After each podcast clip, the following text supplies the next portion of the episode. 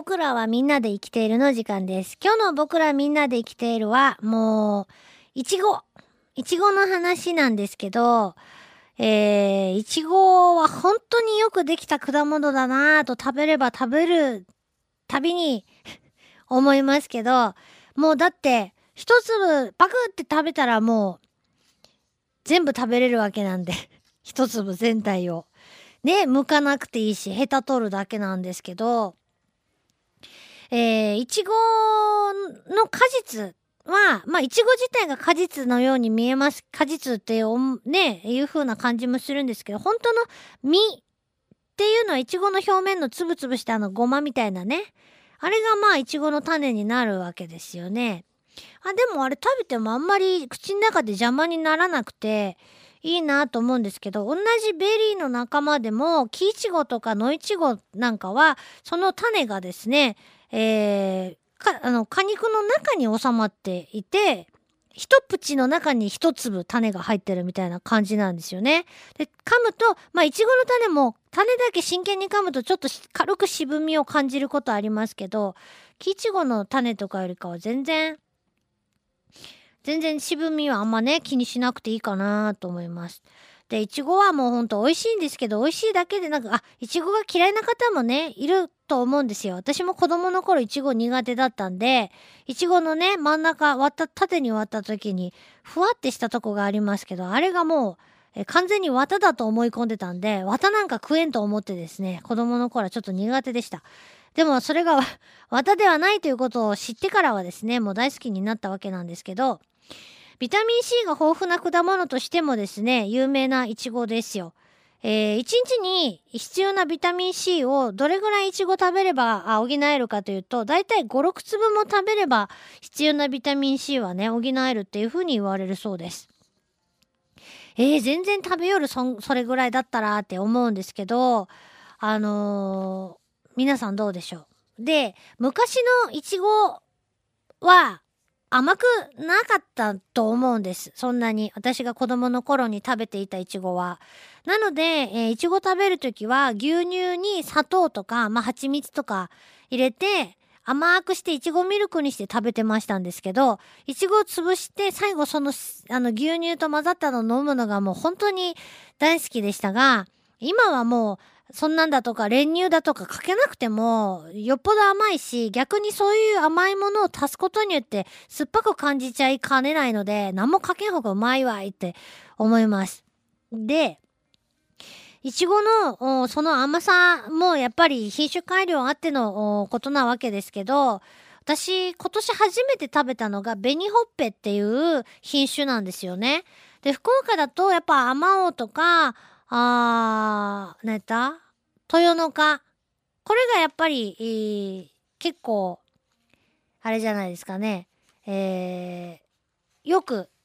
見られる。あ、あと、あの、み、私が、ん、行くいちご売り場では、あまおう、豊の花、幸の花ですね。これよく見ますね。それで、えっと、紅ほっぺっていうのを初めて見て、まあ、買ってみて食べてみたらですね、ちょっとね、どうなのかな？私が食べたの、買ったのが、えー、一番、あの、一番じゃない。まだ、そんなに売れてなかったのかなと思うけども、ちょっと身がですね、アマオとか、豊の花よりもギュッと詰まっていて、お、大きさの割にはちょっと重みがある感じ。で、えー、香りがですね、いちごらしからぬ香りがちょっとしたというか、あ独特の香りがするなーっていう感じでしたね。うん。これ、静岡で誕生した品種なんだそうですよ。で、本当はすごい、あの、糖度が高いことで有名なイチゴなんだそうで、私が食べたのはちょっとやっぱり甘みが足りなかったのかなと思うけど、酸味が効いてたんですよね。でもね、紅ほっぺの特徴は、えー、適度な糖度と酸味っていうのがね、甘酸っぱいが、あの、どうも特徴みたいなんで、そ、それで正解だったのかなと思います。ちなみに、もうあまおうは糖度が高くって、人気の品種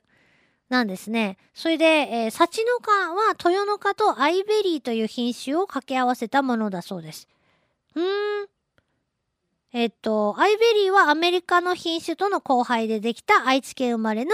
えー品種。で、大きいもので子供の拳大っていうことなんで、私が食べた昨日のでっかいやつはもしかしてアイベリーだったのかもしれないなぁと思いますね。で、形がちょっと丸いのがとよのか。あーに西日本地域では非常にもうポピュラーな、あーいちごさんですね。で、昔、アマオとか、豊の花とか、幸の子とか、幸の子じゃない、幸の花とか、聞いたことない頃に、見たことある銘柄は、あー、女宝？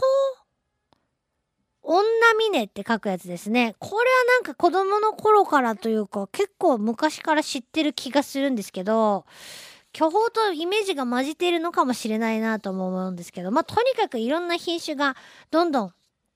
甘みだけじゃなくて、香りとか、あ程よい酸味とか、見た目、赤さ、そういうのもいろんなのね、改良されてるみたいです。いちごの仲間はバラ科になりますけど、もともとは北アメリカとか、まあアメリカ大陸のですね、原産になりますね。で、お家で育ててみるとわかるんですけど、あのー自分家で、えー育てた時に、えーその株置いといたら来年もですね、いちごがね、私ん家ではなったんですけど、もう完全にワイルドベリー化してしまって、もう、もう酸っぱいだけ。甘みとか全然なくてですね、こりゃ食えんっていうようなイチゴが翌年はなりましたんですね。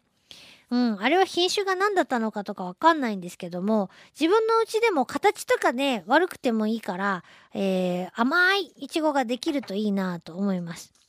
さあ、そんな、まあ、ビタミン C がですね、たっぷりのイチゴなんですけど、どういうの買ったらいいかなっていうと、見分けるポイント大きく2つありまして、えーまずですね、植物ですから、やっぱり積み立てかどうか、これも十分、あの、必要なポイントになるんですけど、それも植物なので、見ればわかるところが一箇所まずあります。どこかなって言ったら、えーヘタ。ヘタですね。ヘタのところがですね、あの、ヘタが元気なもの。もう、塩塩になって、えー向きもどっちだかわかんなくなってるようなやつは、積まれてから時間が経ってると考えた方がいいんじゃないかなと思いますね。えーで、表面がやっぱりツヤがあって、あの、へこんだり、変色したりしていないものっていうのはもう一番わかりやすいポイントかなと思いますけどね。えー見た目綺麗だなっていう時に、もう一押し欲しい時はヘタをちょっと見てみるといいかなと思いますよね。で、最近のそうやって私が買ってるイチゴはですね、あの、八百屋さんの安安く売ってる八百屋さんのいちごで、なんで安いかっていうと、えっ、と、そんなに、ね、えーデパートとかに並べられないんですっていうような、ちょっと形にばらつきがあったり、色ムラがあったりするようなものなんですけど、色がね、真っ赤だと甘いイメージもあるんですが、確かに赤いやつも甘いけど、色が全然まだ赤くなってないところでも、これ甘いやんっていうものもあるので、見た目の色だけでは甘さっていうのはやっぱりちょっとわからないなぁと思います。で、あの、食べてみて、やっぱ何回も同じところで買ってみてですね、えー、美味しいイチゴを仕入れてあるかどうかっていうのが一番、あの、ポイントかなと思ってね。うん。金額と甘さは必ずしも比例していないっていうのが、えーあ、あの、あちこちでイチゴを買って食べてみての私のまあ個人的な感想なんですけどね。うん。いちごの保存方法なんですけど、私、あの、今はね、ほら、全然あったかい時期でもないんで、買ってきても冷蔵庫には入れないようにしてるんですけどね。あの、乾燥しちゃうんで。で、いちごって大体そのギュって締めるとね、潰れてしまうので、サランラップじゃなくて、こうパリパリの、あの、セロファンみたいなのが表面にふわっとかけてあるだけなので、そのまま冷蔵庫に入れるとどんどん乾燥して、いちごがなんかもう元気なくなっていくんで、えーふわっとラップをかけて、えー置いとくように。もうでもね、置いとく間もないんで、今もうパクパクパクパク食べるんで、えー台所に行っちゃパクみたいな感じなんでね、保存も何もなんですけど、やっぱ買ってきたらすぐ食べるのが一番ですね。うん。で、あの、ちなみにパックの中に傷んだものがある場合はですね、そこにあるやつに、だいたい二段重ねとかで入ってたりするとわからないんで、あのーえー、傷んでるやつがもしあればね、もう出して先に食べてしまっておくことだったりとか、あと、あの、水で一度洗うと、あの、表面がやっぱ少し元気がなくなるので、えー、食べるたんびに洗った方が本当はいいみたいですし、あのー、ビタミン C は水で流れ出てしまうので、えー、洗う時に、洗う前にヘタを取ってしまうのはもう絶対にご法度でございまして、え食べる時までヘタはね、つけておくということですね。うん。いちごはね、そうやってビタミン C もいっぱいあるので、ストレスがよくかかってるなと思う人とか、タバコを吸う人とか、あね、あの、お肌が、肌荒れが気になる人とかね、えー、そういった方にもですね、非常に効果が高、あの、効果が高いというか、適した美味しい果物です。ね。ワンちゃんとかでもいちご大好きっていうね、犬多くないかなと思いますけどね。我が家で以前、あの、畑でイチゴを作っていた時にですね、赤い、全然赤くならんねえって、イチゴいつになったら売れるんだろうねっていう話をしていたらですね、えー、赤くなったやつをですね、なったそばから全部うちのワンちゃんが食べてしまっていたというですね、エピソードもあるぐらいなんで、ビタミン C 補給にワンちゃんにもイチゴいかがでしょうか。ね。あんまりあの、小さい犬だとね、一言、一、個丸ごとあげると、喉に疲れると大変なんで、ちゃんとあの、刻んで、えー、あげてください。以上、僕らみんなで生きてるでした。全国各地で爆発的人気を誇る体験型謎解きゲームの福岡第3弾が開催